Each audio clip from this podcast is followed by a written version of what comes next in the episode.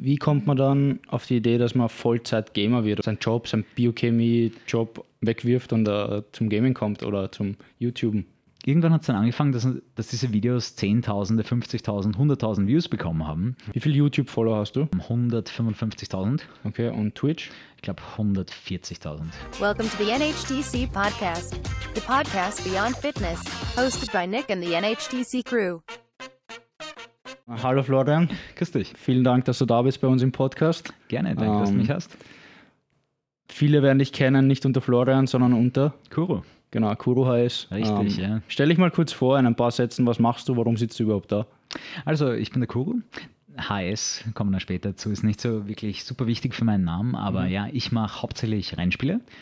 Das ist, worauf ich mich spezialisiert habe, jetzt schon seit 2017, habe ich angefangen im Jänner. Ganz witzige Geschichte, damals meinen Chemiker-Job aufgegeben, um Vollzeit YouTube und Twitch zu machen.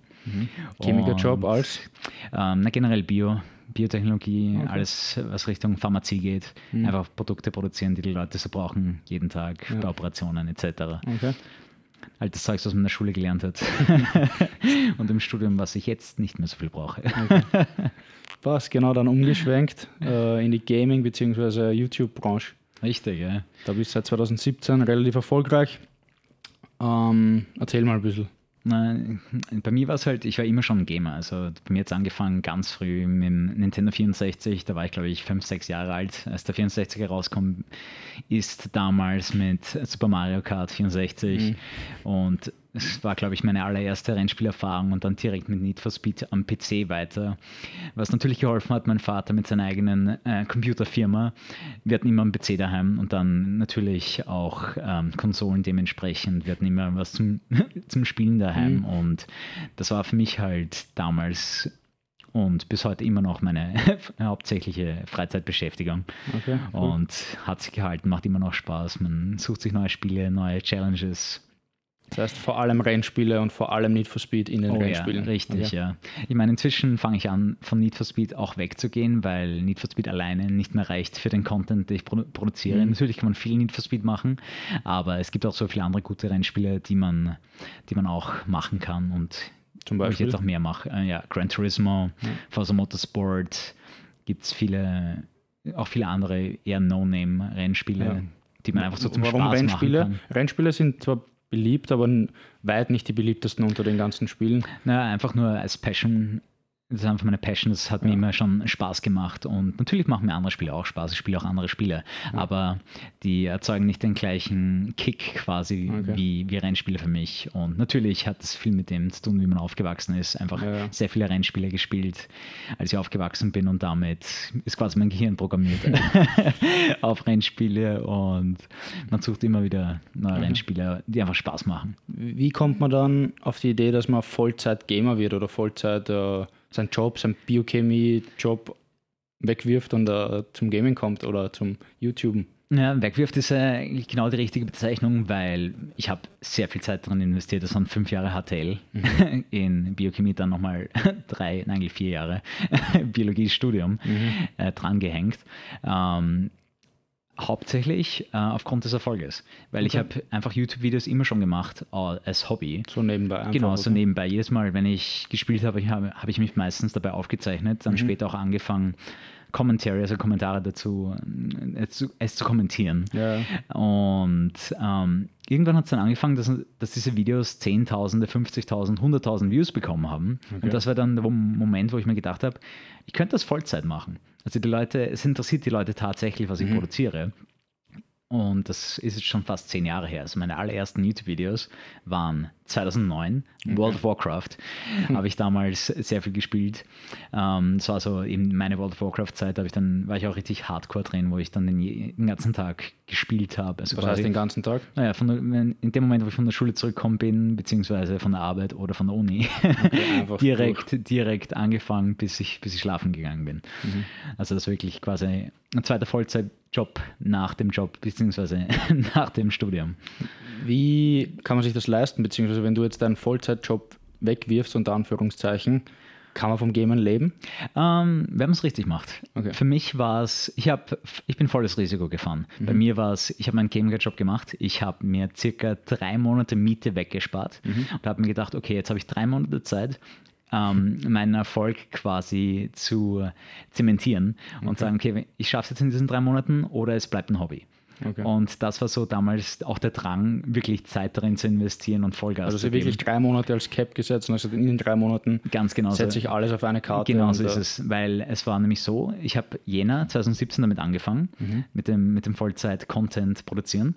Und der Grund dafür war, im, weil im Dezember 2016 viele von meinen Videos extrem viele Views bekommen haben und extrem viele Augen quasi.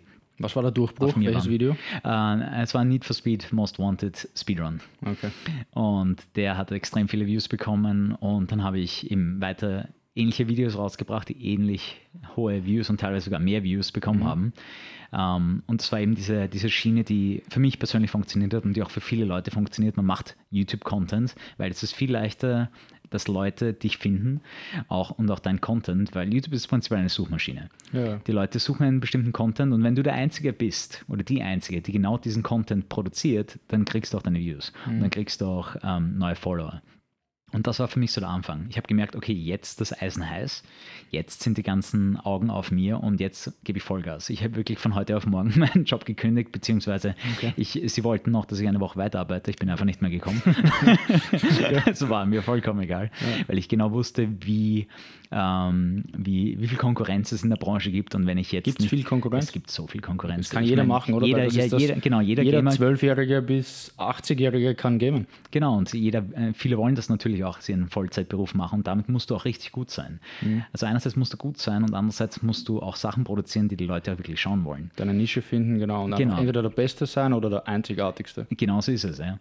Ähm, weil wenn du keine Nische besetzt, wenn du wirklich Mainstream-Content machen willst, dann musst du richtig gut sein. Mhm. Weil du musst irgendwas haben, das dich hervorhebt. Weil es gibt schon so viele Leute, die genau das machen, was du machen willst. Das machen wollen, was PewDiePie zum Beispiel macht. Ganz Für alle, genau die mich so kennen, einer der größten YouTuber aller Zeiten. Wenn Ganz. nicht sogar der größte, der alles Ja. verändert hat. Genau so ist es, ja. Und er hat angefangen, glaube ich, mit äh, Minecraft oder ich weiß nicht. Ich Oder? glaube, es war Minecraft und Horrorspiele, Okay. wo er einfach äh, sich total verängstigt vor der Kamera. hat und ja.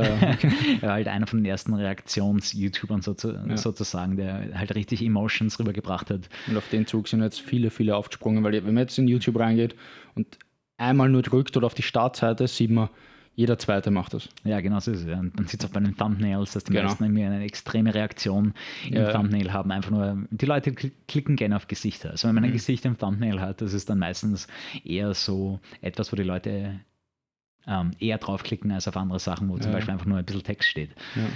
Also das ist dann schon, auch schon sehr viel psychologisch. Ja. Also sehr viel, ähm, sehr viel Taktik dahinter, was YouTube angeht, war für mich damals Gott sei Dank noch nicht notwendig, Mhm. weil es einfach nur Content war, den die Leute gesucht haben. Relativ früh auch, also in den letzten, sag ganz früh ist 2010, Ja. dann hat sich 2015, 16, 17 schon extrem vermehrt und jetzt in den letzten ein, zwei Jahren durch Mr. Beast und durch äh, PewDiePie und so hat sich das Ganze zu einem Voll Vollzeitjob entwickelt, wo man wirklich Analytics schauen muss, ähm, schauen, woher kommen meine Leute, wen spricht das am besten an, A-B-Split-Testing, vielleicht welche Thumbnails funktionieren besser, welche nicht. Also es ist schon richtig äh, sehr viel Strategie Ja. auch dahinter.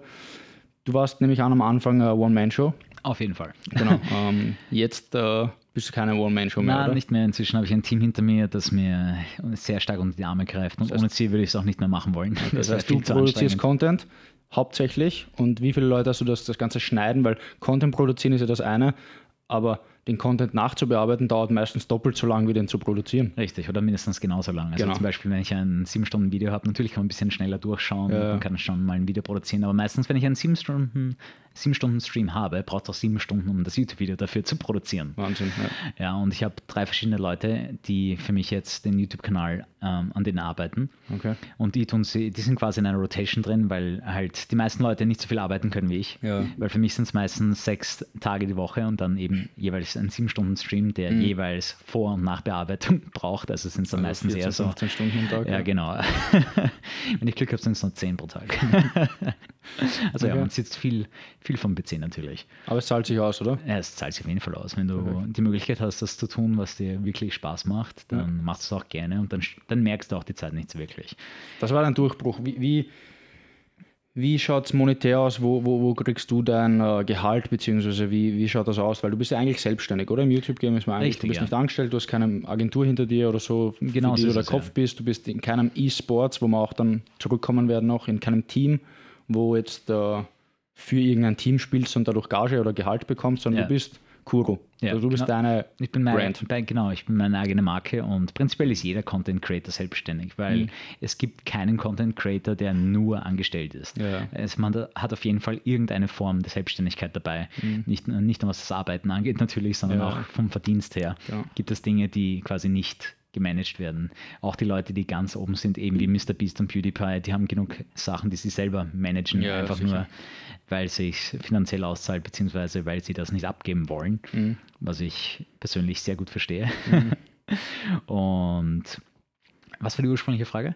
Ähm, wie monetär, wie es ausschaut. ja, also richtig, zum ja. Beispiel mit YouTube weiß man, kann man Geld verdienen mit AdSense, also Werbung, die Genau, dann immer richtig, ja. einpoppt oder äh, mit Sponsoren oder mit Produkten und so weiter, Affiliate-Links. Äh, wo, wo sind deine Haupteinnahmequellen von den ganzen? Ja, also ich probiere sogar Prozente dazu zu ordnen, damit, Okay, sie, perfekt. damit ein bisschen. äh, Twitch auch noch, also wenn man den kompletten Scope von Kuro nimmt, wo kommt das? Äh, Ja, also ich würde sagen 60% bis 70%, sagen wir, sagen wir 70% kommt von Twitch alleine. Wirklich? Ja, ja. Puh, ja also, hätte ich unterschätzt. Also ich hätte mir jetzt gedacht, okay, 15% oder so und das meiste von YouTube. Na, die Sache ist, YouTube wird immer größer, aber der Vorteil an Twitch ist, wie Twitch äh, monetarisiert. Twitch hat, hat die Möglichkeit, quasi Abonnements einzurichten für alle Zuschauer.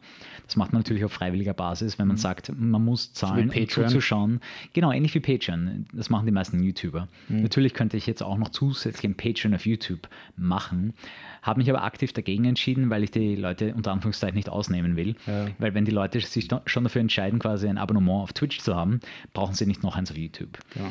Also das finde ich dann äh, zu viel und ist nicht nötig. Mhm. Und es ist tatsächlich hauptsächlich Twitch, die natürlich auch, was ich bei Twitch dazu zähle, sind die ganzen Promotions, die Twitch-spezifisch sind. Was, was ist Twitch vorweg, für alle, die nicht wissen, was Twitch ist? Also Twitch ist prinzipiell eine Live-Streaming-Plattform, also in, im Gegensatz zu der Videoproduktion bei YouTube, die man dann quasi vorher aufnimmt und dann ausstrahlt, passiert alles live. Und in dem Fall tun wir eben live Spiele spielen. Und die Leute quasi schauen zu und können mit mir interagieren in der Form eines Live-Chats. Ähnlich wie man jetzt, wenn man mit anderen Leuten auf WhatsApp redet, können sie direkt mit mir reden. Das ist sehr ähm, authentisch, das Ganze, weil du, ich sitze, die Leute glauben, sie sitzen, oder sie glauben nicht, sie sitzen wirklich live vor dir in deinem Wohnzimmer oder, oder in deinem Büro, wo du arbeitest in Wirklichkeit und schauen dir beim Arbeiten zu, Richtig, kann ja. man sagen. Nur, dass meine Arbeit sich hauptsächlich um Spielen dreht, aber ja, genau so ist es, ja. So kann man sich das vorstellen, wenn man quasi eine Webcam im Gesicht hat und ein Ja. Mikrofon und die Leute schauen dir beim, beim Spielen zu. Wie, viel, wie viele Leute, und ich glaube, es gibt Donations auch, also man kann äh, sponsern, oder? Wenn du jetzt irgendwas sagst, ich könnte dir jetzt äh, Geld sponsern auch noch. Klar. Also wenn's, wenn die Leute natürlich extrem viel Spaß am Stream haben, haben sie die Möglichkeit, quasi eine Spende liegen zu lassen. Ähnlich, wenn man es ganz simpel macht wie bei einem Straßenmusikanten. Ja, man sagt, mir gefällt die Musik, ja gut, dann spenden, dann haue ich halt 5 Euro in, Ja, genau. in den Kasten. Ja. Und Okay. hat, hat mir gefallen, fand ich gut, mach weiter so. Twitch wächst auch immens, also mit einer richtig, richtig schnell. Ja.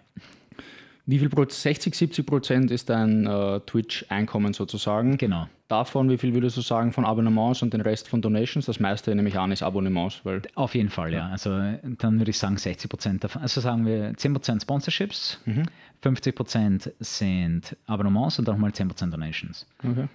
Das würde ich jetzt ungefähr so hin, hinbringen. Und dann die letzten 30 Prozent fallen auf YouTube, inklusive der Sponsorships.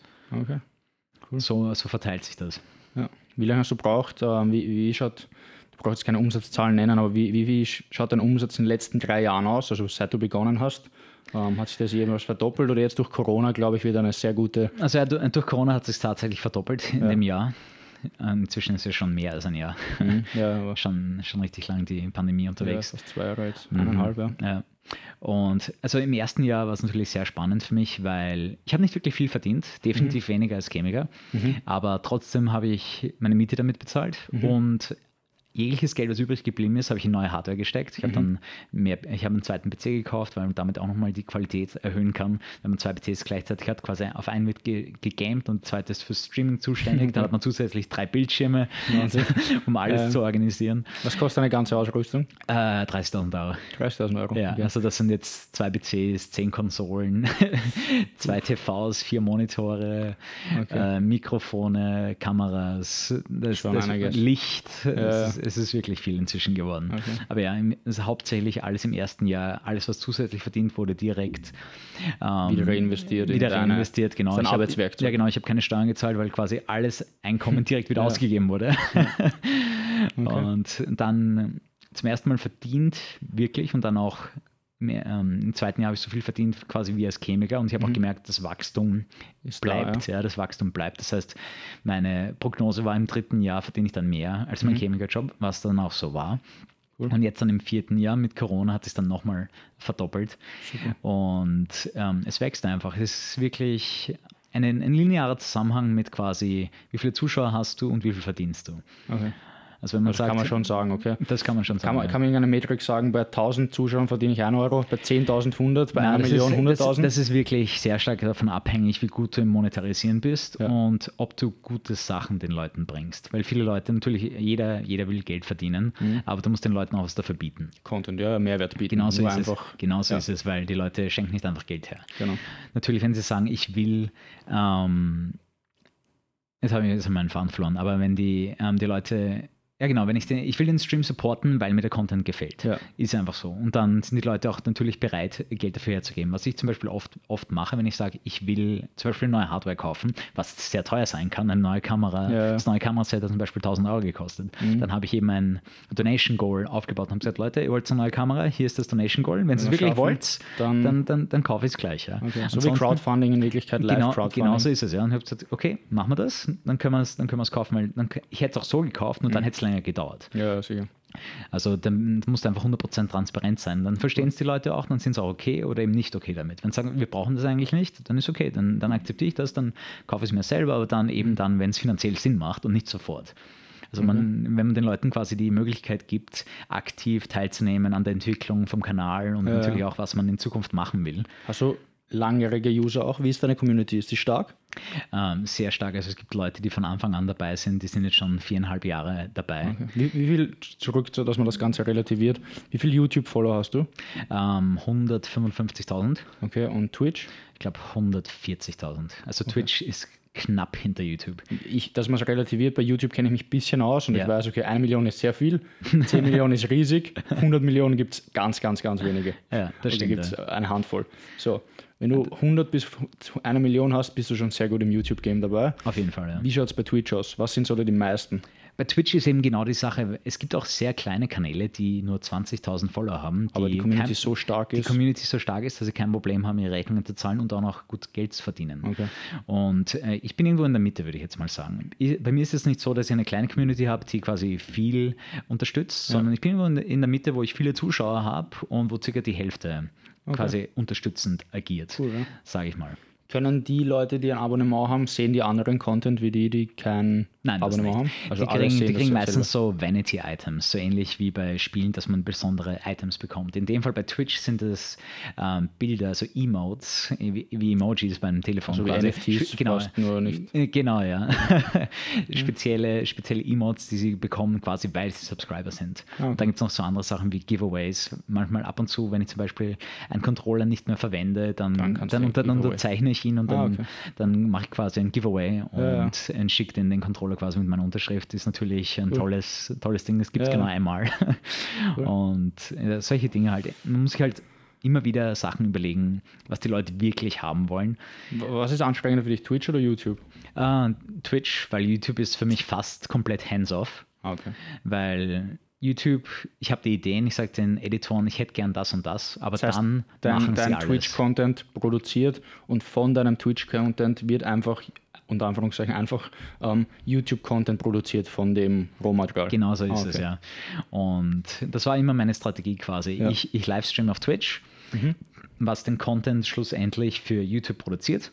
Und dann kriege ich die neuen Followers auf YouTube, die mir Ja, bei Twitch. Twitch. zuschauen. Und damit Okay. habe ich quasi meinen Feedback-Loop, Mhm. der, der das Ganze zum Wachsen bringt und den, und den Schwung, Schwung bringt. Cool.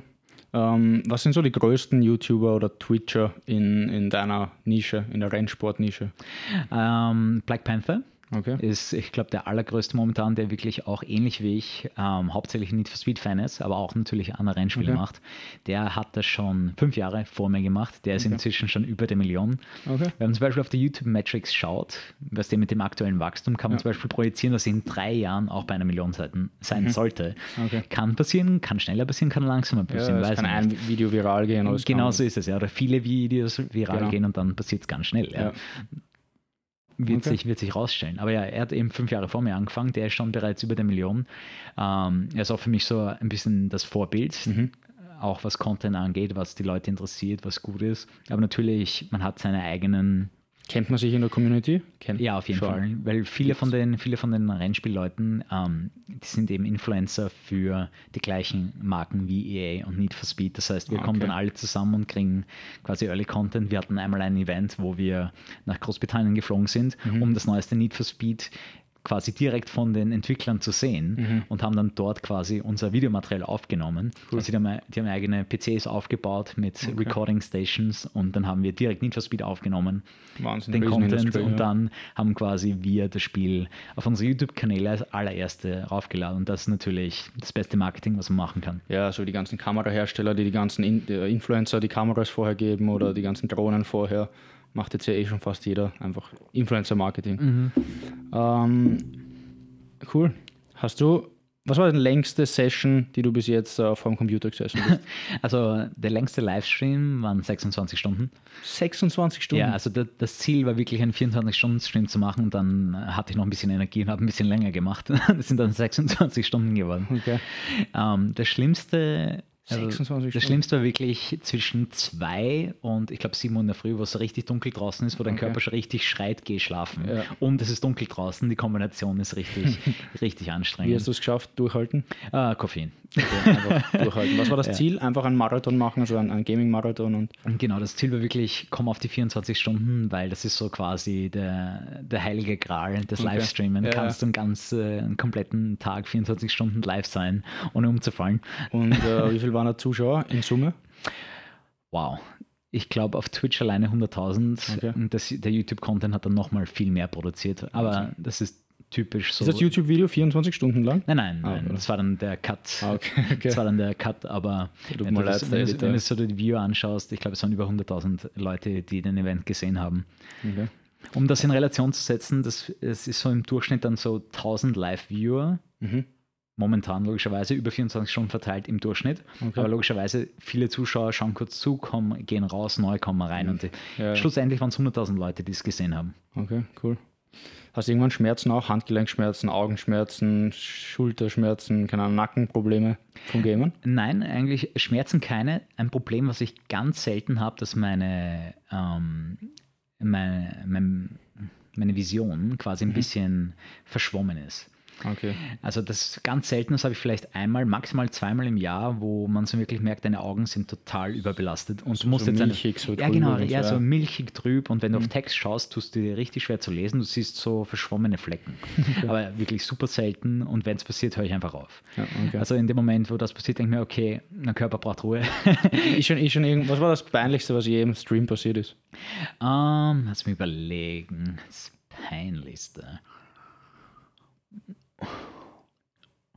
Ich glaube, es, es sind gar nichts wirklich. Ich meine, die peinlichsten Sachen sind wahrscheinlich während den Drunk Streams passiert, wo ich mich kaum, dran, kaum dran erinnern, kaum Okay. dran erinnern werde. Also ab und zu macht man das, wenn man was feiert, zum Beispiel Geburtstag, Neujahr, Weihnachten, hat man natürlich Special Streams und dann äh, trinke ich meistens was. Und ich kann mir sehr gut vorstellen, dass ich ab da- und zu mal einen Blödsinn geredet habe. Schaust du deine Streams nochmal an? eigentlich nicht, nein. Nicht?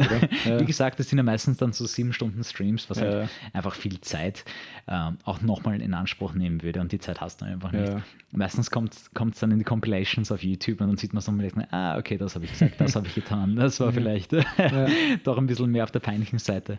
Aber so wirklich eine spezifische Sache fällt mir jetzt momentan nicht ein. Es ist eher alles so ein bisschen verschwommen. Es ist, es ist einfach viel passiert in den letzten viereinhalb Jahren. Wo schauen deine Leute zu? Also wa- wa- was sind die Länder, wo die meisten Leute zuschauen? Deine Also Viewer? Rennsport ist hauptsächlich nach Europa. Schon. Ja, Okay. also Shooter sind eher nämlich an Amerika und richtig, ja, also äh, Amerika. Asien sind diese Fantasy-Sachen. Ja, also ich würde jetzt sagen, 80 Prozent ist alles Europa und dann 10 Prozent Asien und 10 Prozent USA. Wirklich? Ja, also das ist wirklich sehr, sehr stark europäisch zentriert. Okay. Die ganze E-Sports-Community oder nur. Ich würde deine? Rennspielen, ne? ich würde Ah, alles, alles Richtung Rennsport. Ja, okay. Weil wenn du Formel 1 in den USA schauen willst, das interessiert kein Mensch. Ja. ja. Ja, Die wollen. Football So schauen. wie Skifahren oder so sind Äh, interessiert genau, gar keinen. genau, es interessiert einfach die Amerikaner nicht. Und die Asiaten auch weniger. Die Was ist so dann- dein, dein, dein, dein Altersschnitt? Ähm, die größte Zielgruppe, die ich habe, ist 20 bis 35. 20 bis 35? Ja, Also, sagen, wir, sagen wir 18 bis, 35, 18 bis 36, dann haben wir Ja. so circa, und und, und circa männlich, Spanne. weiblich? Äh, 99 Prozent männlich. 91%. okay. Also viele Frauen interessiert Rennspiele nicht wirklich. Ja, ja, okay. Cool. Ähm, was ist dein Ziel in den nächsten Jahren mit, mit YouTube, mit Twitch? Ja, also ich will die Millionen knacken auf jeden Fall. Natürlich kriegt man den Silberbutton, wenn man 100.000 Ja. hat, ist vor circa einem halben Jahr passiert. Kommt Ist irgendwann jetzt natürlich, ist natürlich ist auch cool. Na, ist inzwischen schon Ah, ist angekommen. angekommen, ja. Ist bei mir im Hintergrund nur, weil meine Kamera den Hintergrund so aus, Ah, ausblurrt. blurrt, ja. Ja, genau. Ähm, so alles verschwommen ist. Dann, man weiß, wenn man weiß, dass es dort ist, sieht man es. Okay. Es ist halt einfach ein Stück Silber. Weißt du? Schaut Silber, natürlich gut aus. Diamant, oder? Diamant-Button ist 10, 10 Millionen. Millionen, ja. Gibt es einen, mal- gibt's einen mal in 10 Gaming-YouTuber, der 10 Millionen hat aktuell? Hm, Also PewDiePie fällt mir PewDiePie, ein. ja, der Ja. hat 100 oder Also so. es gibt schon einige Gaming-YouTuber, die 10 Millionen haben, aber Rennspiel-YouTuber gibt es keine. Keine. Ja. Okay.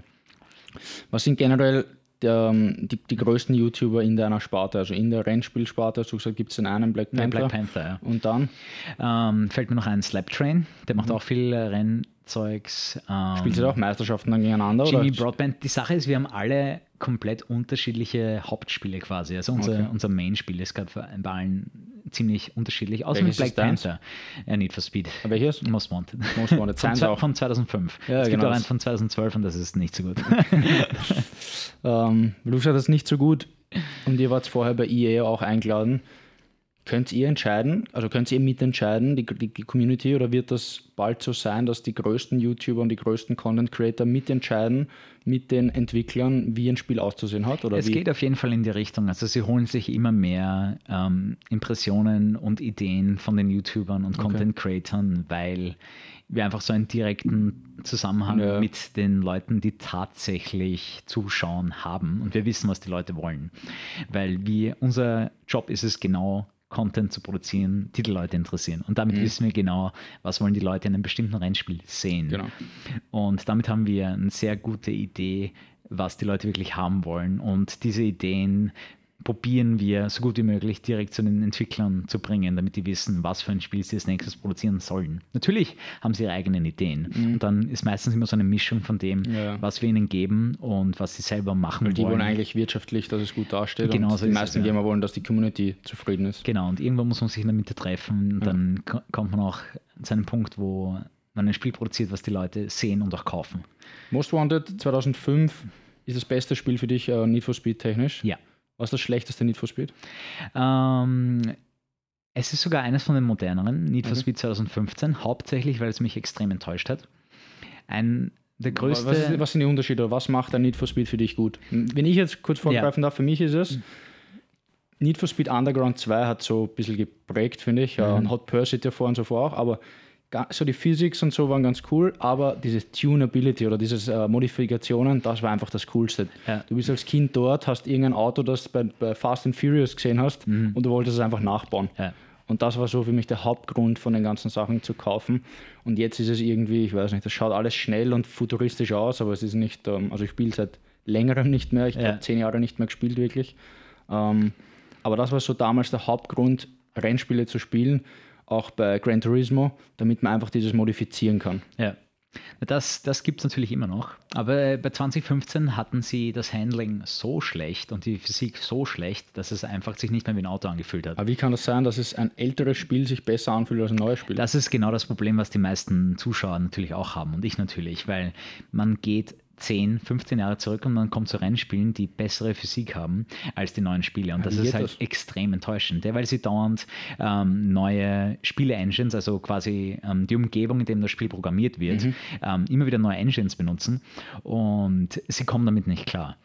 Überhaupt nicht. Also die, die Generation an Entwicklern, die davor war, hat das um einiges besser hinbekommen und man merkt es einfach bei vielen modernen Rennspielen, besonders die nicht Simulationen sind, wie Gran Mhm. Turismo, dass sie es einfach nicht gebacken bekommen, äh, die, Okay. die, die, die Physik richtig zu machen. Und Wie, wie alt sind die? Weil ich, wie wir so, ich sage vor, vor 10, 15 Jahren, wie wir 15 waren und so in etwa, Ja. waren die Entwickler schon Ja, 35, 30, 35, 40. Genau so und es, die ja. jetzigen Entwickler sind aber wahrscheinlich noch jünger, oder? Die sind vielleicht 20 oder und, und ja, ich kann mir gut ganz vorstellen, dass die direkt von der Universität kommen, beziehungsweise Ganz andere von- Vorstellung von, von einem Kolleg. Und ähm, sie produzieren nicht das, was unbedingt die Racing-Branche will. Mhm. Weil das hat sich nicht wirklich geändert, was die Leute wollen in der Racing-Branche. Branche. Aber das, was produziert wird, ist um einiges anders. Und ich glaube, es ist auch sehr stark äh, influenced von anderen Spielen, die erfolgreich sind, was aber nicht unbedingt funktioniert für Rennspiele. Und ja, was bei 2015 mich halt so extrem aufregt, ist, ähm, du probierst dein Auto, um die Kurve zu fahren, aber du schaffst es nicht, ohne in die Wand zu fahren. Und das ist so ähm, unsatisfying, wie sagt man, das ist das deutsche Wort dafür. ja, unzufriedenstellend. Unzufriedenstellend. Ja. Jedes Mal, wenn du in die Kurve fährst, dass du jedes Mal in die Wand fährst. Und besonders für mich, ich, ich spiele Rennspiele gut und fühlst dich dann nicht gut. Genau, ich spiele Rennspiele seit 25 Jahren und ich schaffe es nicht, in diesem Spiel nicht in die Wand zu fahren. Okay, wie soll es dann ein Normalo schaffen? Genau so ist es, ja. Und das, das Problem, das hatten dann alle. und das Spiel fühlt sich einfach extrem unzufriedenstellend an. Du fährst permanent in die Wand, du kriegst die Kontrolle nicht über deinen Wagen. Das Spiel hat zwar tolle ähm, Customization Option, Options, dass du deinen Wagen ausschauen Mhm. Ja. lassen kannst, wie du es gerne hättest, aber, Aber- das ist das Einzige, was dieses Spiel gut kann. Okay. Ja, die Story ist furchtbar, die ist richtig langweilig, du hast lauter Hipster, die mit dir die ganze Zeit reden und du, du fühlst dich einfach nur komplett angenervt. Stell dir vor, die, die Leute, die du denen immer aus dem Weg gehst, aber du musst mit ihnen interagieren, jeden Tag. Stell dir vor, einen Job, nicht so gut vorstellen, Äh, ne? einen Job und du musst mit den Leuten reden jeden Tag und du, du kannst sie einfach nicht leiden. so fühlt sich. Gibt so es fühlt sich für mich Meisterschaften? Meisterschaften in Need for Speed? Also Weltmeisterschaften und sowas? Nein, leider, leider nicht. Also das ist dann eher den größeren, größeren Spielen vorenthalten, weil das eine von den Sachen ist, die sie noch nicht ähm, ge ähm, gemacht haben. Das ist eine Sache, die ich probiere. Aber das verstehe ich zum. Beispiel nicht, weil es gibt Rennsport, seit seit es Autos gibt, gibt es Leute, die sich gegeneinander duellieren, wer schneller ist. Richtig, ja. Es gibt Kampfsportspiele, wer stärker ist. ja. Warum gibt es nicht mehr? Es gibt Fußballturniere, FIFA, also E-Sports, FIFA. Es gibt alles, aber es gibt keine Rennsport-Weltmeisterschaft. Ich weiß nur, bei Gran Turismo hat es gegeben. Es gibt es schon, aber nur für bestimmte Rennspiele und nicht für alle. Und ich, ich finde einfach besonders gerade bei den populären Rennspielen, die wirklich viele Käufer haben oder Millionen. Leute, genau, Need for Speed zum Beispiel, wäre es meiner Meinung nach längst, an allerlängster Zeit, dass das einmal passiert. Und das probiere ich persönlich auch zu pushen, Mhm. diese, ähm, diese Meisterschaftsschiene, dass man eben solche Turniere produziert und auch richtigen E-Sport-Content Genau. produziert, wo Dann wächst auch die ganze Rennsportbranche. Ganz genau so ist es, weil du hast dann, dann diese Gesichter und du hast diese Rivalitäten, der Fahrer, der Fahrer, die Fahrer, ja. Ja. die fahren gegeneinander und wir probieren äh, quasi immer der Beste zu sein. Man hat seinen Favoriten, eh wie bei Formel 1, ja. Man hat seinen Lieblingsfahrer, sein Lieblingsteam und man hofft, dass die gewinnen. Das gleiche kann man für jedes Rennspiel machen nicht nur für Spiele wie Formel 1 oder Gran Turismo. Ja. Ähm, aber das ist immer eine Sache, die ich persönlich probiere zu pushen, eben bei EA selber für Need for Speed. Und ich probiere das immer wieder einzubringen. Ich erwähne es jedes Mal Ja. erneut, weil ich Wie bin der aus? Meinung, Guter Dinge oder? Ah, es ist so Schwer. schwierig. Es ist so schwierig. Es ist einfach corporate äh, und Okay, einfach ja. viel, viel Großfirma, die haben ihren, ihren Plan für das Spiel und es ist so schwer, Okay. quasi da mitspielen zu wollen und sagen, probiert doch mal was Neues. Mhm. Macht's doch, was andere Spiele machen, die erfolgreich sind. Weil zum Beispiel ist das Need for Speed, Entschuldigung, wenn ich Ja. unterbreche, Need for Speed, glaube ich, kennen mehr Leute, also in unseren Breitengraden als Dota. Mhm. Dota, ich, wenn ich das jetzt ins Mikrofon rein sage, die wenigsten werden es kennen, Ja. aber ich habe ein bisschen recherchiert, ich habe es davor selbst nicht wirklich kannt.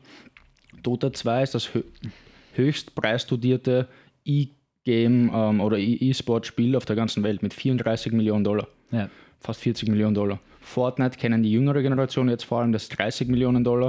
Und dann gibt es noch Call of Duty mit 4 Millionen Dollar und äh, Counter-Strike mit ca. 4 Millionen. Aber Dota ist 34 Millionen Dollar. Das kennt fast keiner. Vielleicht in Asien sehr Ja. viele, aber bei uns nicht so viele. Was sind Spiele, würdest du gerne mal auch in einer anderen ähm, Branche oder in einem anderen Spielgenre mitmachen, damit du vielleicht bei Weltmeisterschaften mitmachen könntest? Oder ist da der Zug abgefahren? Also ich glaube, für mich ist der Zug abgefahren, aber hauptsächlich aufgrund von Interesse, Mhm. weil es nicht.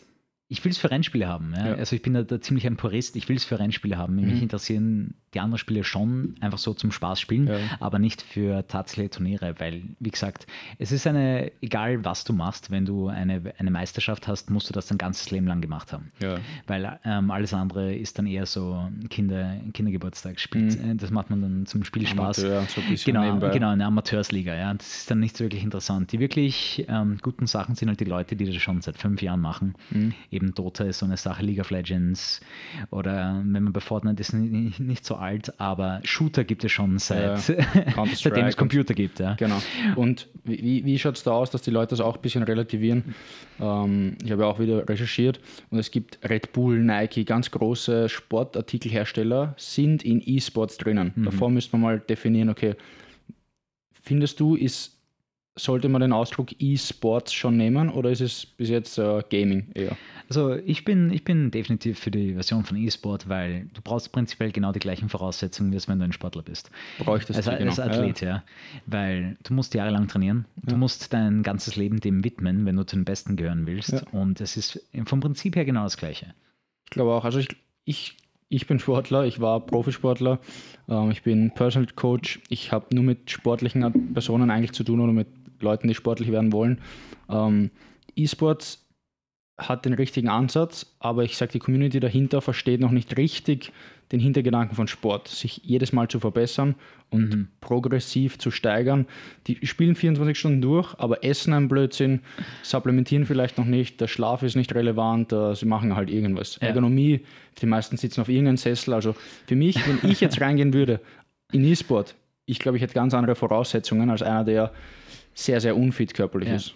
Ja, du hast ein bisschen, du hast auch das Know-how. Ja. Die, die Prinzipien, die, die nötig sind, um deinen Körper auf, auf höchste Leistung zu benutzen. Mhm. So, wie es, so es ist. Viele Leute sind gut geworden, einfach nur, weil sie den ganzen Tag gespielt haben. Genau. Ist Ja, das so. ist Haupt- Aber dann, dann natürlich ist auch die Genetik wichtig, weil es gibt Leute, die ähm, den ganzen Tag auf ihren Po sitzen können, ohne dass sie dick werden. Ja? Ja, oder vielleicht so wie du, du hast gesagt, äh, dein Bruder zum Beispiel, wenn man es ansprechen kann, ähm, dein Bruder sitzt bisschen weniger vom Computer als du, kriegt aber Augenschmerzen vielleicht. Oder, Richtig, und er ähm, braucht eine Brille. Genau, und du Ja, nicht. Ich Ähm, hatte, also ich hatte das ist das genetisch für dich sehr, sehr genau, gut. äh, obwohl er mein Bruder ist. Ich bin Genau. genauso lang und länger vom PC gesessen als er und schon viel früher. Ich bin fünf Jahre älter als er. Ich hatte nie Probleme mit meinen Augen. Aber er hat schon, ich glaube, vor fünf Jahren das erste Mal eine Brille gehabt und auch benutzen müssen, einfach nur, weil er kurzsichtig geworden ist. Wie mein Vater. Ja. Also ich habe da ein bisschen Glück gehabt, unter Anführungszeichen. Ja.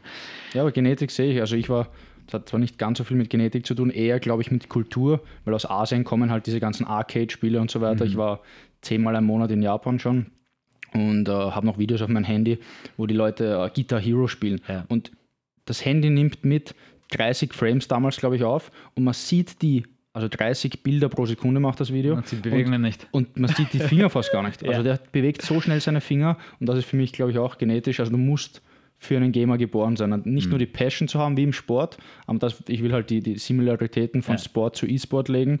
Nicht nur die Passion zu haben, sondern auch die Genetik. Wenn du es nicht hast, gibt sicher Talente, die vielleicht äh, super sind in der Technik und junge Leute, die mit dem aufgewachsen sind. Ja, ähm, aber nicht Grit haben oder nicht das Durchhaltevermögen und vielleicht nicht die Intelligenz zu besitzen, okay, ich muss schauen, ich muss Snacks machen, ich muss Pause machen, ich muss an die Luft gehen, ich muss auch meinen Körper trainieren, also physisch, nicht nur mental oder im Gaming. Ähm, ich glaube, das ist richtig stark im Kommen. Also ich glaube, jemand, der 30 ist und noch nie ein Videospiel in der Hand hatte, wird niemals auf Weltklasse kommen. Einfach nur, weil du nicht damit aufgewachsen bist. Du hast kein, du hast das ganze Muscle Memory nicht. Genau. Deine Hände sind es nicht gewohnt. Zum Beispiel, ich kenne es von meiner Freundin, wir haben uns ein Koop-Spiel gekauft Mhm. und ähm, nach zwei Stunden haben mir die Hände wehgetan. wir dachten, wir fangen jetzt gerade erst an. nach zwei Stunden waren ihre, Hände müde, weil sie war es nicht gewohnt, permanent ihre Finger zu bewegen Genau. und, das, und den so- Kontrolle in der Hand zu haben. Man sieht es bei den Kindern, also wir sind ja schon auch aufgewachsen in unserer Generation mit Technik, aber noch nicht ganz so stark wie die jetzige Generation. Ja. Jetzt, jeder kann schon ein iPhone benutzen, ein iPad benutzen. Wenn du deinen Vater, meinen Vater oder unsere Eltern anschaust, ähm, ist schon ganz anders. Also Ja. E-Sport steckt echt in den Kinderschuhen. Man sieht es jetzt zum Beispiel, es gibt schon eigene Trainingcamps, es gibt äh, Manager, es gibt ähm, Verträge. Red Bull ist eingestiegen. Red Bull, also schon länger, aber Red Bull ist groß im E-Sports drinnen. Ähm, ich habe gesehen, in Taiwan ganze Hallen voll mit 10, 20 Stunden ähm, Training Camp am Tag, wo die Leute, die kriegen alles, die kriegen ihr Essen, die, kriegen, die, die müssen nur, das einzige Ziel ist, vorm Computer sitzen und so lange wie möglich gut spielen. Ja, ähnlich, wie ein, ähnlich wie ein Athlet. Der hat auch seinen Coach, Genau der ihm genau sagt, was er machen muss, außer dem Trainieren. Also neben dem Trainieren, nicht außer dem Trainieren. Was ist das größte E-Sport-Land auf der ganzen Welt? ähm, ich würde sagen Südkorea. Südkorea. Wäre jetzt, wär jetzt meine erste Überlegung gewesen. Weil Die haben schon Hallen gefüllt, habe ich gesehen, Genau, mit ja. 50, 60, 70.000 äh, Zuschauer. Und die hatten auch schon die Kultur für E-Sports beginnend mit StarCraft. Genau. StarCraft 1 war extrem großer E-Sport, also die hatten schon quasi die Live-Events dort, weil das Internet noch nicht so weit war, dass man das Livestreamen konnte. Gab es das quasi dort als Live-Event. Ja. Und das hat damals, damals schon angefangen, bevor Twitch überhaupt angefangen hat mit dem Livestreamen. Wahnsinn. Und YouTube war sogar, ich glaube, Jahre, ich glaube drei, vier Jahre hinter Twitch mit dem Livestreamen, bevor sie das Feature überhaupt hatten. Das ist auch der Grund, warum ich bei Twitch angefangen habe und äh, nicht bei YouTube. Obwohl ich bei YouTube anfangen wollte, weil ich hatte Ja, ja, YouTube. mein YouTube-Kanal, der war erfolgreich und ich wollte auf YouTube Livestreamen, aber sie hatten das Feature nicht. Okay. Das macht natürlich Sinn. Du machst Aber auf YouTube deinen Content. Genau, und bleibst gleich auf derselben Plattform. Ja, genau, jetzt macht es überhaupt keinen Sinn, weil jetzt, jetzt bin ich schon auf Twitch etabliert. Und Wenn- Twitch hat, was hat Twitch? Hat Twitch hat halt, wie wir vorher schon gesagt haben, die Vorteile, dass du Donations machen kannst, Abonnements und so weiter. ich meine, das kannst du YouTube- auch auf YouTube machen, wenn du es eh, machen das willst. machen die wenigsten. Genau so ist es. Ja. Ja. Okay. Cool. Nimmst du irgendwelche Supplements oder nimmst du irgendwelche, ähm, wie schaut dein Tag aus, wenn du aufstehst? Fangen wir so an. Also ja, ich habe Gott sei Dank mein Leben so geregelt, dass ich keinen Wecker haben muss zum Aufstehen. Für Sehr mich gut. fängt die Arbeit erst so, sagen wir, um 12 an und Mhm. bis dahin kann ich eigentlich ausschlafen jeden Tag, was natürlich sehr gut ist. Ich merke es auch immer, dass ich, ich bin voller Energie, wenn ich aufwache. Super. Ich, wenn ich mal mehr Schlaf brauche, schlafe ich länger. Wenn ich früh aufwache, bin ich halt schon mal um 6 Uhr in der Früh wach. Passiert auch, ja. Wenn ich wach bin, bin ich wach und ich brauche keinen Wecker. Das ist natürlich optimal und dann Mhm. Dann ist der erste Schritt direkt zum PC oder? Nein, nein, Gott sei Dank nicht. na, das Erste, was ich mache, ich bin meistens dehydriert nach, dem, nach dem Schlafen. Also ich, ich wache in der Nacht nicht auf und gehe aufs Klo zum Beispiel, sondern ich wache auf und gehe was trinken. Also ich gehe aufs Klo und gehe dann was trinken. Ja. Weil es ist so quasi, ich merke halt, ich bin dehydriert, wenn ich aufwache. Okay. Ich trinke einfach direkt mal ein Glas Wasser. Und ähm, dann ist für mich die erste Überlegung, was mache ich eigentlich den Rest des Tages? Dann fängt eigentlich die Tagesplanung für mich an. Und ich probiere natürlich den Stream so früh wie möglich zu planen, weil es gibt immer irgendwelche Sachen, die einem dazwischen kommen, von technischen Problemen. Für Up ich muss ein Update machen, bevor ich überhaupt den Live-Button drücken kann. Passiert auch ab und zu mal und dann kommt vielleicht erst das Problem, weil du es geupdatet hast und dann musst du mal, musst mal Probleme beheben. Aber das Zeitaufwendigste für mich persönlich ist immer die Content-Planung. Was mache ich heute? Was mache ich den Rest der Woche? Wie gehst du das an? Was sind deine Gedankengänge? Ähm, ich schaue mir, ich habe so eine Liste an Sachen, die ich machen will und dann überlege ich mir, was würde jetzt am meisten Sinn machen? Was ist gerade interessant für die Leute? Also ich schaue natürlich auch auf YouTube, was ist gerade trending? Was interessiert die Leute gerade? Was interessiert mich persönlich gerade? Es ist dann meistens immer so eine Mischung aus was wollen die Leute sehen und was will ich machen? Also es gibt selten den Moment, wo ich sage, ich mache nur das, was die Leute sehen wollen, oder es, ich mache nur das, was nur ich will und mir ist scheißegal, was die Leute Ja, da- drüber denken. Es ist, immer, es ist immer ein Mittelweg. Das funktioniert am besten, weil dann hast du Spaß daran, was du machst und die Leute wollen es sehen. Also der, der Mittelweg funktioniert da ziemlich gut. Gibt natürlich immer, immer wieder Ausnahmen. Es kommt ein neues Spiel raus, auch wenn es mir nicht so wirklich zart mache ich es trotzdem, weil es ist ein neues Spiel, die Leute wollen es sehen und auch wenn es mich persönlich vielleicht nicht so sehr interessiert, vielleicht gefällt es mir dann trotzdem. Ja? Es, äh, es ist sehr oft, bin ich auch gar nicht motiviert bis zu dem Moment, wo ich anfange. Also ich habe mich selber ein bisschen drauf trainiert. Ich fange einfach mal an und dann kommt die Mo- Motivation Ja. von alleine. Also das ist dann eher Richtung Disziplin. Du machst es einfach mal und dann, wenn du im Workflow drinnen bist, wenn du mal im Arbeiten bist, dann macht es dann macht's eh Spaß oder ähm, es ist zumindest nicht mehr negativ, äh, das Feeling, was du dabei hast und du arbeitest einfach, weil du weißt, du willst das machen. Im Endeffekt, das ist das, was du immer machen wolltest und dann, dann läuft die Sache. Cool. Das heißt, du fängst dann an, äh, circa mittags, nachmittags um drei dann einen Stream auf Twitch Genau. und der läuft dann bis Ähm, naja, äh, ich würde sagen 10, 10 bis 11. 10 bis 11. okay. Ja, ich, eine Sache, die ich persönlich gemerkt habe, wie gesagt, manchmal brauche ich länger zum Vorbereiten. Also Mhm. die Startzeit ist meistens zwischen drei und vier. Also Okay. diese, diesen einen Stunden Zeitraum gebe ich mir schon, Mhm. weil mir ist wichtiger, dass der Stream von Anfang an gut läuft, anstatt Das dass heißt, ich gut läuft, gut aussieht, Ton passt, Video Genau, passt. ja. genau alles. Also, dass, die, dass die, Techn die Technicals abgedeckt sind. Mhm. Soll, ich will nicht den Stream anfangen und dann zum Mikrofon rumspielen anfangen und Ja. schauen, dass alles funktioniert. Ähm, das will ich vorher geregelt haben, damit Mhm. ich dann mich Nur auf Streaming genau konzentrieren. aufs Stream konzentrieren kann und auf die Unterhaltung der Leute und auf das Kann- Spiel selber. Können Leute mit dir reden auch bei Twitch? Oder kann, Also es gibt inzwischen eine Funktion, wo die Leute mir eine Sprachnachricht hinterlassen können. Mhm. Eben zum Beispiel immer von Donations geredet als Einkommensquelle. Was die Leute machen können, wenn sie eine Donation machen, dass sie eine Sprachnachricht hinterlassen. Ah, okay. Mhm.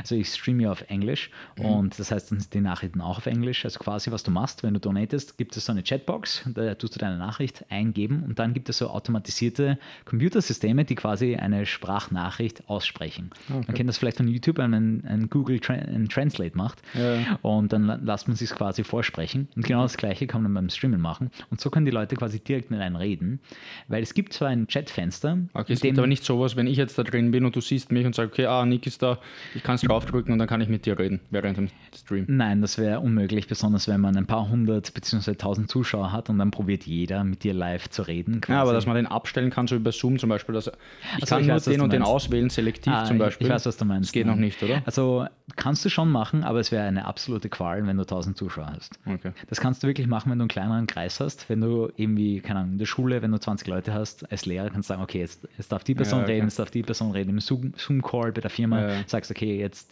jetzt redet die Person. Aber es gibt schon auch, dass verschiedene Twitcher miteinander einen Stream machen. Mhm. Jeder sitzt bei sich zu Hause, macht einen Stream und mit der geteilten Community, oder? Genau so ist es ja. Also das, das nennt sich dann einfach Collaboration, wie immer. Okay. Macht man auf YouTube, macht man auf Twitch, man spielt ein Spiel zusammen. Es gibt ja Koop-Spiele wie Stand am Meer und dann Mhm. ist eine gute Idee natürlich, sich mit anderen Streamern zusammenzusetzen. Netzwerk zu vergrößern. Genau, und einfach zusammen ein Spiel zu spielen und zusätzlich dann die Communities. Ist dann auch meistens ziemlich gut, weil Streamer können reden. Wir sind es einfach Ja, gewohnt, stundenlang die ganze zu reden. Zeit durchzureden, Genau, ja. und, und wenn du dann zwei, der- zwei, zwei von diesen Leuten hast, die das machen, dann Passiert ist viel. permanent Content quasi, den Leuten wird nicht langweilig. Wie war es ganz am Anfang? Wie bist du jetzt vor der Kamera im Verhältnis zu deinem ersten Video? Naja, am besten man schaut sich einfach meine Videos von 2017 an, weil ich war um einiges nervöser. man muss sich einfach dran gewöhnen. Man muss sich dran gewöhnen, in, eine, in ein Mikrofon zu sprechen permanent, dass eine Kamera im Gesicht hat. Man muss sich auch an seine eigene Stimme gewöhnen. Also ich Ja. habe es selber gemerkt, man hört während des Streams seine eigene Stimme zwar nicht, aber dann im Nachhinein, im YouTube-Video denkst du, ah, ich hätte das vielleicht ein bisschen anders sagen sollen. Entweder ich hätte langsamer sein sollen oder ähm, ich hätte das vielleicht ein bisschen weit ausführen sollen. Es ist halt so ein, ein Werden-Prozess. Ja, man geht einfach durch die Schritte durch, man merkt, okay, das hätte besser sein können, das war gut, das war weniger gut. Man muss sich halt ein bisschen selber, Ja, ja. genau, ein Progress, man muss sich selber Feedback geben, man wird einfach besser im Laufe der Zeit. Mhm. Wenn du etwas regelmäßig machst als Job, du wirst einfach besser. Cool. Wie schaut dein Essen aus während dem Gamen? Ich esse immer vor dem Stream. Während des Streams ähm, habe ich meistens nicht die Zeit und oder Lust zu essen. Ab und zu mal ein Snack, vielleicht ein Proteinriegel oder sowas. Ähm, oder ein, ein Stück Salami oder sowas. Oder ein Beef Jerky, irgend sowas. Ja, ja. okay. Aber hauptsächlich esse ich immer vor dem Stream. Also ich hatte immer schon oft den Drang, quasi eine Mahlzeit pro Tag zu haben. Und mein Körper ist schon richtig dran gewöhnt. Effizienzhalber oder? Genau, effizienzhalber, weil ich will mehr Zeit in andere Dinge äh, bringen. Besonders ähm, seitdem ich jetzt seit fast zwei Jahren eine Freundin habe, habe ich gemerkt, ich habe eine limitierte Zeitmenge und ich muss alles optimisieren, äh, optimieren, weil sonst habe ich einfach keine Zeit mehr für die Dinge, die ich wirklich machen will. Eben Zeit mit meiner Freundin verbringen, Zeit für den Stream und äh, Zeit für meine Fitness. Okay. Das muss einfach alles unter einen Hut gebracht werden und Freunde natürlich. Freunde, Familie, Freundin. Alles, es muss alles abgedeckt sein. Ja. Und es muss alles optimiert werden. Und für mich war es immer eine große Mahlzeit, war für mich optimal. War am Anfang schwer. Leichter, wenn man davor trainiert. wenn man davor trainiert, hat man super Hunger, dann ist es gar nicht so schwer, sich wirklich eine große Menge Essen. Wie trainierst du? Was isst du? Also was sind so deine drei Lieblings- oder gängigsten Essen? Ähm, meine gängigsten Essen sind meistens immer so eine Portion Fleisch mit Gemüse. Das ist so, äh, oder eine Portion Fisch mit Gemüse, das, das habe ich mir angewöhnt. Oder einfach nur eine Portion Nudeln, wenn ich mal wirklich viel Ausdauersport gemacht habe und ich merke, meine Kohlenhydratspeicher sind komplett leer, dann esse ich einfach einen, einen Topf Nudeln ähm, mit Gemüse. Ja. Aber dann passiert es auch oft, dass ich einfach das Fle Fleisch weglasse, wenn ich merke, das war so eine Ausdauersession. Aber dann, wenn ich das mache, wenn ich kein Fleisch dabei habe oder keinen Fisch dabei habe, dann habe ich immer eine Portion Proteinpulver mit Wasser dabei als, okay. als Trink, weil sonst merke ich, dass ich zu wenig Protein zu mir nehme. Mhm. Aber dann habe ich so richtig Bock und richtig Guster auf irgendein Kohlenhydrat, ob es jetzt Reis ist oder ob es ja, okay. Nudeln sind oder Quinoa, was auch immer. Ja. Und dann Training, wie schaut ein Training aus? Also die letzten sieben Monate waren ein bisschen problematisch, weil ja. Fitnessstudios alle zugesperrt waren, habe ich probiert, daheim zu trainieren, mhm. mit mäßigem Erfolg. Zumindest bin ich nicht, dick, nicht dicker geworden. Mhm. Aber ähm, Progress hat nicht stattgefunden, also ja. es ist nicht besser geworden. Also es war eher Bewegung, kein ja, Training. Also, genau, also hauptsächlich Maintenance. Ja. Okay. Ähm, natürlich war viel Körpergewicht-Training dabei mit, mhm. mit einer Reckstange, aber ohne Fitnessstudio, ohne ordentliche Geräte, ohne ordentliche so Gewichte ja. ist es nicht effizient. Und haben wir eben vorher angesprochen, Effizienz ist alles, weil mhm. du hast nur so viel Zeit an einem Tag. Genau. Und damit bist du ein bisschen limitiert, was du machen kannst. Und ich habe persönlich für mich selber gemerkt, ich bin um einiges besser trainiert, wenn ich im Fitnessstudio bin. Hat sich auch aufs Gaming übertragen? Also merkst du, wenn du körperlich, wenn du auf dein Essen schaust, wenn du auf deine Supplements schaust, auf deine Ernährung schaust, dass dein Gaming besser wird? Auf jeden Fall. Besonders was Energielevel angeht.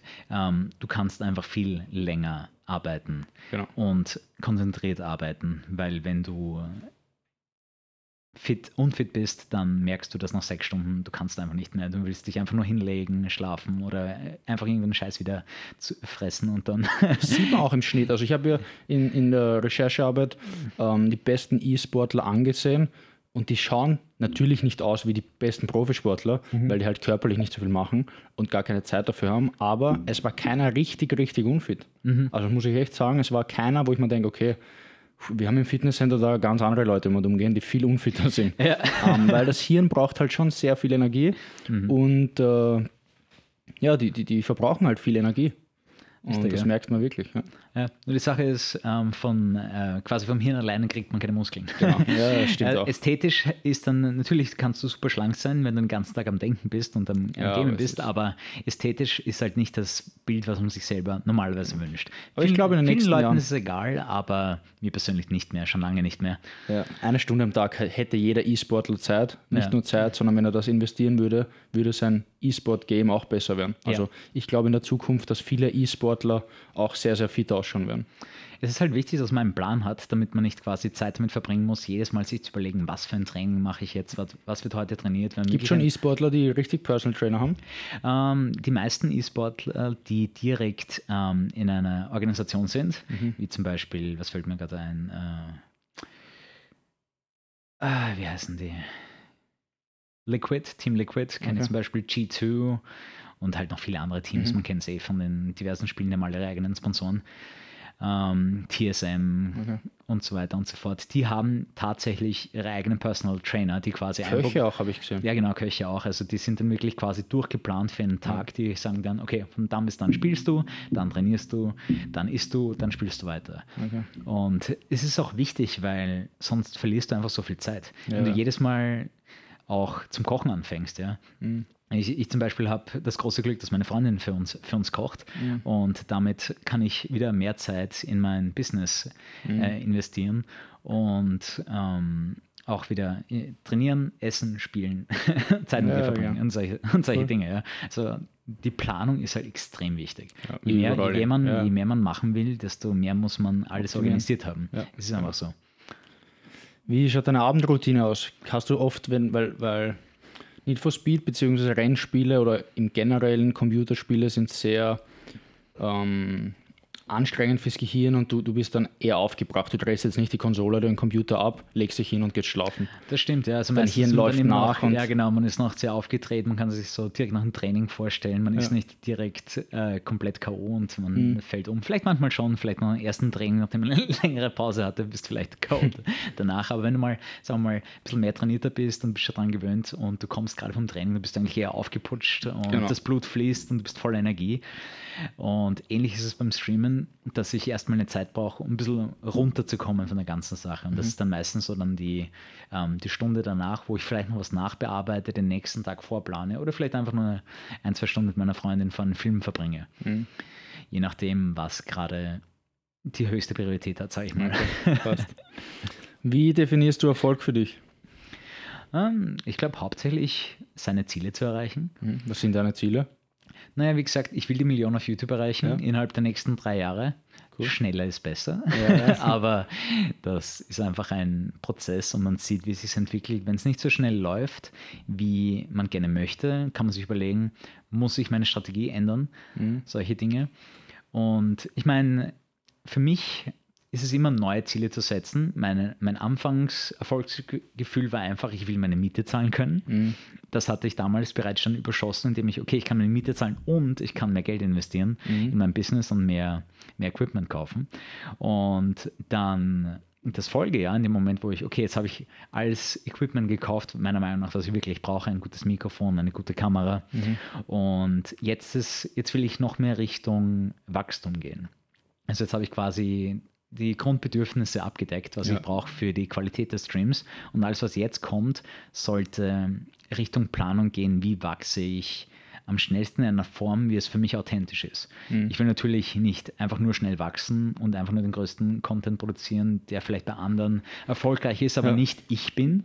Also da ist auch wieder so, ähm, man muss quasi abwägen, was will ich und was ist erfolgreich und einen guten Mittelweg finden. Ja. Und es ist immer diese neue Zielsetzung. Was ist quasi das nächste Ziel? Was ist die nächste Stufe? Was will ich noch machen? Was will ich erreichen? Was will ich aufbauen? Ähm, welche vielleicht Zeitbranche will ich mitnehmen? Solche Dinge. Es ist dann immer so quasi die neue Zielsuche für mich, weil nach einer Zeit denkst du, okay, das kann ich jetzt. Was kann ich Was noch? kommt dann auch? Ja, genau. Wo wo siehst du dich in fünf bis sieben Jahren? Siehst du dich dann, man könnte ja dann Teammanager werden, das Problem unter Anführungszeichen bei dir ist, was ich gerade rausgehört habe, dass noch nicht EA Games jetzt da, sage ich jetzt mal, äh, Teams wirklich gibt, Fahrerlager und so weiter, weil dann wäre es ganz cool, dann könnte man, hat man einen Teamchef, ein paar Konstrukteure sozusagen, Ja. man kann, man kann äh, man kann das bisschen planen und zu einem Verein gehen oder man kann, keine Ahnung, eine Halle mieten und wo dann Leute Trainingsmöglichkeiten haben. Ähm, wo Naja. siehst du dich in den nächsten Jahren? Ich persönlich plane nicht so weit in die Zukunft, weil es mich persönlich nicht interessiert. Dafür ist die Branche einfach zu dynamisch.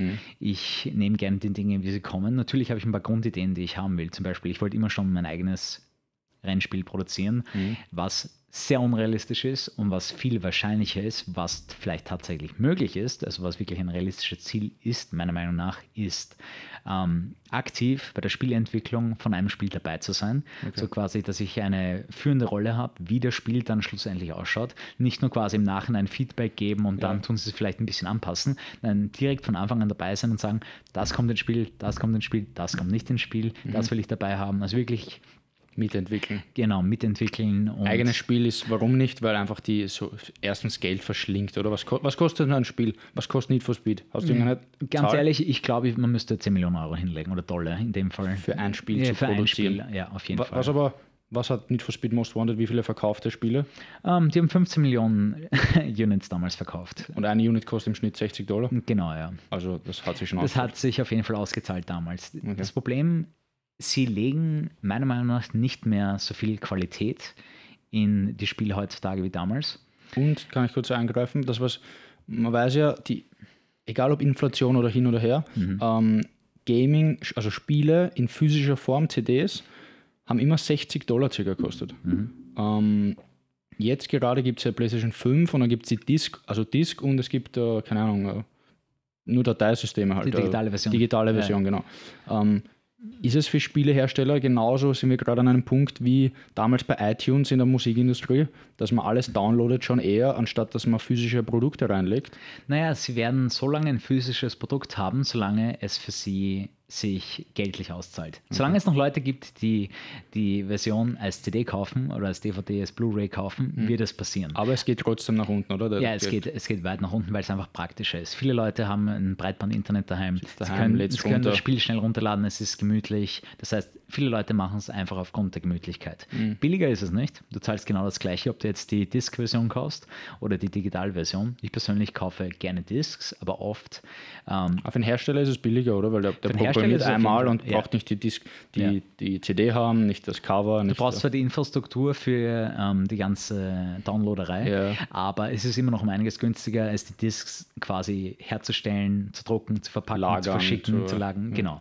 Kostet, die Logistik davon ist immer noch um einiges teurer. Okay. Ähm, aber wie gesagt, es geht einfach nur darum, um alle Kun- potenziellen Kunden abzudecken. Du willst Mhm. Die Leute, die sich nie was online runterladen würden, du willst denen quasi die Möglichkeit geben, dass sie das Spiel kaufen und spielen können. Mhm. Es gibt genug Leute, die eine Konsole haben ohne, ohne Internetanschluss. Ja. Die haben einfach die PlayStation gekauft, so wie sie ist, mit der ursprünglichen Firmware, die da drauf ist. Er hat, noch, nie, er hat noch nie ein Update gesehen. Ja.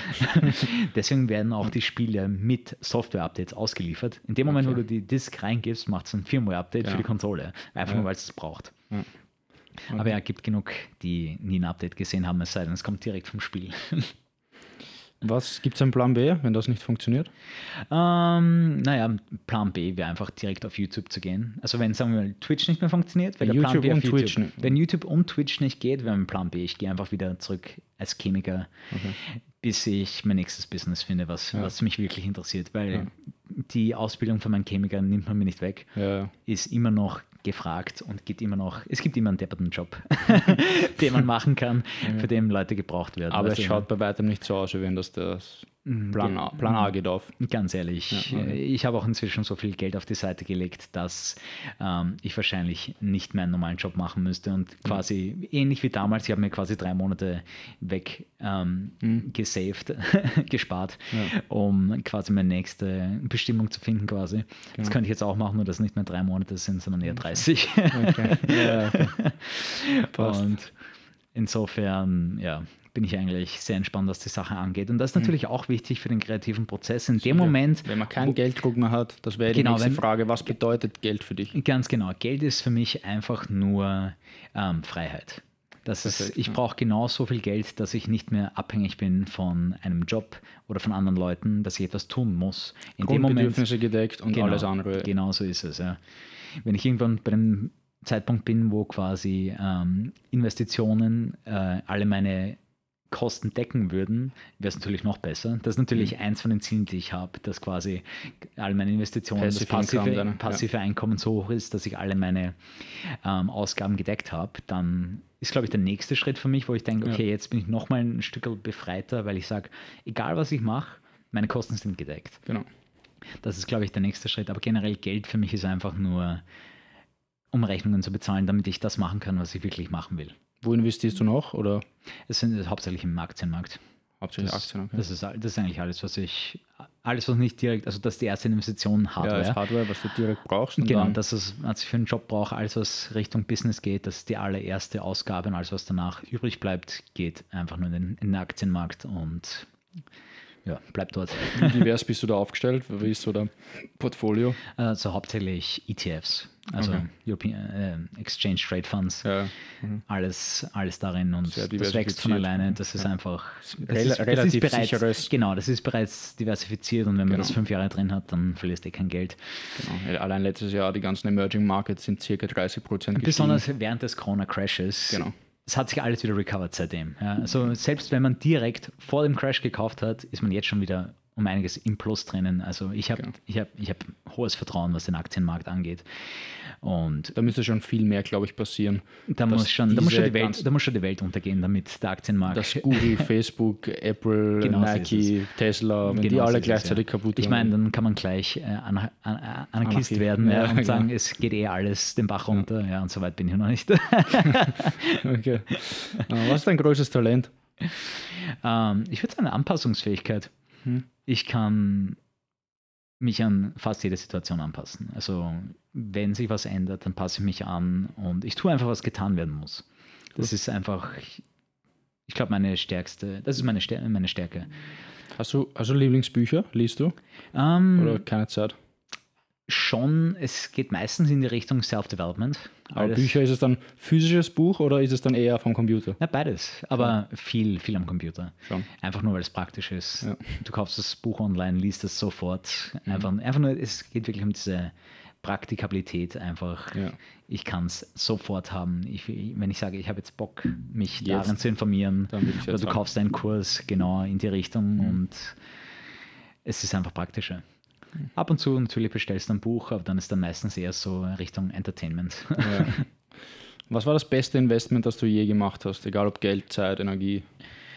Ähm, in mich selber, weil ähm, es war tatsächlich Fitness. Weil bevor das alles angefangen hat, YouTube und Twitch, habe ich mich darauf konzentriert, mein Übergewicht loszuwerden, weil ich war auf fast 100 Kilo oben. Und ich glaube, zu einem Zeitpunkt war ich sogar kurzzeitig dreistellig. Und das war für mich so der Punkt, wo ich mir selber gesagt habe, es reicht. Und ähm, es war quasi diesen, diesen ersten Schritt, etwas zu tun, anstatt nichts zu tun, weil es ist sehr einfach in diesen ähm, in diese Mentalität zu verfallen, ich bin halt genetisch so veranlagt, dass ich nicht abnehmen kann. Diese Opferrolle. Ja, die Opferrolle ja. habe ich sehr lange angenommen und es war dann dieser erste Punkt, wo ich gesagt habe, ich kann was dagegen tun. Mhm. Und ich habe dann einfach ähm, meinen Arbeitskollegen zugehört, die davon geredet haben, hey, ich habe meinen Bruder, Onkel, was auch immer, ich weiß es nicht mehr, Freund, gehabt, der hat extrem viel Gewicht verloren, keine Kohlenhydrate zu essen. Was für mich unmöglich geklungen hat, ursprünglich, weil ich mich hauptsächlich von Nudeln und äh, hauptsächlich Kohlenhydraten mhm. ernährt habe. Natürlich furchtbare Ernährung, weil viel zu wenig Protein drin war. Klar sind dann die Muskeln ein bisschen verkümmert in jeglicher Form und der Körper kann nichts anderes machen. Die Muskeln bestehen in erster Linie aus Wasser und in zweiter Linie aus dem Baustein und der ist Protein, Eiweiß, genau, Aminosäuren. Ganz genau, hat mir halt extrem gefehlt. Und in dem Moment, wo ich halt umgeschwenkt habe von fast 100% Kohlenhydrate zu 0% Kohlenhydrate, okay. war für mich extremer Gewichtverlust. Also ich habe 30 Kilo in drei Monaten verloren mhm. und das war ohne Sport. Komplett also. ohne Sport, weil ich, ich, das war damals während meines Chemiker-Jobs mhm. und ähm, es hat so extrem schnell funktioniert. Natürlich am Anfang war es Wasser, aber es hat einfach motiviert. Einfach nur das, das ja. Psychologische. Ich bin jetzt fünf Kilo leichter. Vor allem wahrscheinlich auch mhm. allein dieser, der erste Schritt in, in, den Gedanken zu sagen, okay, jetzt, ich will mich ein bisschen mehr damit beschäftigen und mhm. interessiere mich, was funktioniert in meinem Körper, wie ist die Physiologie, warum ja. nehme ich ab? Allein der Gedanke wahrscheinlich ist genau schon nachhaltiger, als einfach zu machen, aber so schätze ich dich ähnlich ein und ich kenne dich ja schon jetzt länger. Ähm, sehr rational denkend auch und, und nicht, okay, ich mache es einfach, weil es irgendwer sagt, sondern hinterfragend eher, ähm, lieber kritisch und dann, okay, ich und dann macht man es aber eh ja. umso stärker, weil man den, den, die Hintergründe dafür weiß. Das stimmt, ja. Bei mir war auch ein großer Motivator einfach der Erfolg, weil in der ersten Woche hatte ich bereits drei Kilo abgenommen und mhm. dieses Tempo hat sich beibehalten. Dann waren es nochmal drei Kilo in der zweiten Woche, dann zwei Kilo in der dritten und so weiter und so fort. Und es war im mhm. Schnitt zehn Kilo pro Monat. Und dann bin ich wirklich von 100 auf 70 Kilo runtergefallen innerhalb von drei Monaten. In dieser Zeitspanne kann es gut sein, dass du manche Freunde, manche Familienmitglieder nicht gesehen hast und dann haben sie dieses Vorher-Nachher-Bild ja, von dir mit 30 Kilo weniger und am Anfang glauben sie, es ist es unfassbar. Natürlich ist es für einen selber auch unfassbar, ja. aber es ist noch unfassbarer für jemanden, der dich, der dich ein, ganzes sieht, Leben, ganz ein ganzes Leben lang übergewichtig kennt und dann wiegst du plötzlich 30 Kilo weniger. Ja. War natürlich für mich auch motivierend, aber das hat halt eine Kettenreaktion ausgelöst, weil plötzlich habe ich um einiges besser ausgeschaut. Jeder Mensch schaut, wenn er 30 Kilo Übergewicht hat, ja. viel besser aus und viel gesünder. Fühlt in jeglicher Form fühlt sich ganz anders an. Ähm, und bis dann, also ich habe persönlich für mich selber gemerkt, dass ich viel selbstbewusster war. Mhm. Und dieses Selbstbewusstsein hat mir erlaubt, andere Dinge zu tun, die ich immer schon machen wollte. Weil dieses Übergewicht hat mich extrem zurückgehalten mhm. in allen Sparten des Lebens. Also das war für mich so der Punkt, wo ich gemerkt habe, Fitness ist der Grundbaustein für alles andere. Und ich habe einfach gemerkt, jetzt war ich um einiges mehr selbstbewusst. Das heißt, ich kann auch andere Dinge machen. Und das war auch der Moment, wo ich mehr angefangen habe, YouTube zu machen und wo auch die ersten YouTube-Videos richtig erfolgreich waren. Mhm. Und das hat sich einfach alles entwickelt, diese, diese, eben diese persönliche Selbstentwicklung. Das war, immer, das war damals so eine Kombination von ähm, Selbstentwicklungsbücher, Lesen und auch wirklich dann umsetzen, die Sachen, die man im Buch gelesen hat. Und davor eben der extreme Gewichtverlust, der einfach das einen selber sehr stark motiviert hat, einfach, was kann ich noch? Also ich kann das, was kann ich noch? Und was will ich? Und was kann ich noch erreichen? Und seitdem ist es einfach ein Prozess und man geht einfach durch die Stufen durch. In dem Moment, wo man ein Problem gelöst hat, sucht man sich ein größeres Problem, beziehungsweise ein größeres Ziel, was man mhm. lösen will. Und ist halt eine tolle Sache. Sehr gut. Wenn du jetzt auf einen Knopf drücken könntest und normal sage ich immer, du siehst, also wenn du jetzt auf einen Knopf drücken könntest, was wäre die Message, die die ganze Welt sieht? Beziehungsweise stell dir vor, ich sage es bei dir andersrum, mhm. du hättest eine Milliarde Twitch-User. ähm, was würdest du deinen Twitch-User nicht sagen? Ah. Über die Welt, Entschuldigung, dass ich kurz einwerfe, die Welt ja. hat, ich weiß schon, wir ja, sind über sieben. Milliarden Menschen, aber ich sage mal, du hättest eine Milliarde Twitch-User. Was würdest du gerne einem Menschen an Message mitgeben? Also ich würde es gerne äh, para Paraphrase, was ist denn das deutsche Wort dafür? Paraphrase. Paraphorien. Ja, paraphrieren. ähm, ich würde es gerne umschreiben. Ja. Ähm, also ich würde generell den Leuten ähm, den Glauben zurückgeben in sich selber, dass sie ändern können, die Situation, in der sie sind. Besonders es sind so viele Leute, die einfach unglücklich sind mit ihrer Situation und wie sie gerade sind. Und ich würde ihnen gerne davon erzählen, einfach wie man sein Leben umkrempeln kann, dass man quasi irgendwo anfangen muss und das als Katalysator nimmt für die Änderung, die man wirklich haben will. Ob es ein anderer Job ist, einen anderen, äh, eine andere Beziehung oder ein körperliches äh, Fitness-Goal. Ähm, einfach nur quasi die Information den Leuten zu überbringen, dass ähm, der Change, der Wechsel, der, es, die Änderung ist möglich. Mhm. Ähm, man muss nur anfangen. Also das Der schwierigste das, Schritt ist der erste Schritt. Ja, genau so ist es. Ja. Deswegen habe ich ja, ich habe ja vorher kurz davon erzählt, dass eben diese, ähm, diese erste Information quasi hat abgenommen mit dieser Methode. Einfach nur, dass ich mir selber gesagt habe, okay, bevor ich nichts mache, weil ich schon ewig lang nichts gemacht habe, Mhm. ich mache jetzt mal das und schaue, was passiert. Einfach nur dieser, dieser allererste Schritt, der einfach alles in Bewegung gesetzt hat, dass ich den Leuten vermitteln könnte, ähm, das ist etwas, was man sich suchen sollte. Man muss diesen ersten Schritt finden. Was ist der erste Schritt, den du heute machen kannst, um dein Leben in eine bessere Richtung zu wenden? Mhm. Weiß nicht, wie Sehr ich das in einen Satz verpacken Ja, würde, aber das das, sehr, sehr wäre, verständlich. das, Sehr wäre, das wäre die Message, die ich bringen würde. Cool. Wie kann man dich kontaktieren bzw. erreichen oder wie kann man dir zuschauen beim Streamen, wenn sich wer interessiert? Ähm, Also, ähm, ich habe eine Business-E-Mail, die ist kurutwitch at gmail.com. Kann Mhm. man mich jederzeit mir eine E-Mail schreiben. Ansonsten findet man mich auf Twitch als kuruhs. was heißt HS? High Speed Ah, okay. war ursprünglich hauptsächlich ein, ähm, ein Anhängsel an den Namen, um mich von der Krankheit Kuro zu unterscheiden, weil die gibt es tatsächlich. Okay. Es ist eine Krankheit, die hauptsächlich bei äh, äh, diversen, äh, diversen Tribes in, ich glaube in Südamerika und in Afrika ähm, passiert, weil man das Hirn von seinen Verwandten isst. Ah, okay. es ist eine, eine Prion, eine Proteinkrankheit, die quasi ähm, das Gehirn von den quasi an, unter Anführungszeichen Kannibalen angreift, nur dass eben ihre Verwandten, das ist quasi ein Ritual, man isst von den Verwandten, wenn sie sterben, ihr Hirn. Und das Okay. ist die Krankheit Kuru, die eben zu Demenz führt und ähnlichen, Demenzähnlichen Krankheiten. Okay, und warum hast du den Namen gewählt? ähm, hauptsächlich ähm, basiert, basiert war er auf einen Anime-Charakter. Denke, das hört sich sehr japanisch an. Ja, Okay. also der Name kommt von Kurosaki. Ah, okay. Und das war ursprünglich mein Gamertag und ich habe ihn dann gekürzt auf Kuro, weil jeder mich als Nickname, als Spitzname immer Kuro genannt hat. Und damit habe ich es dann selber auch drauf gekürzt, weil warum soll ich jedes Mal Kurosaki ausschreiben? Das ist unnötig, weil es nennt mich jeder, eh jeder Kuro, der mich kennt und damit habe ich mir gedacht, kann ich es gleich den zweiten Teil weglassen, ist nicht mehr nötig. Klingt immer noch ein bisschen japanisch natürlich, Ja. aber nicht mehr so sehr, ist ein bisschen, sag ich mal, mehr Ma- Mainstream tauglich. Okay. Das heißt, die Zuschauer können dich kontaktieren via Twitch.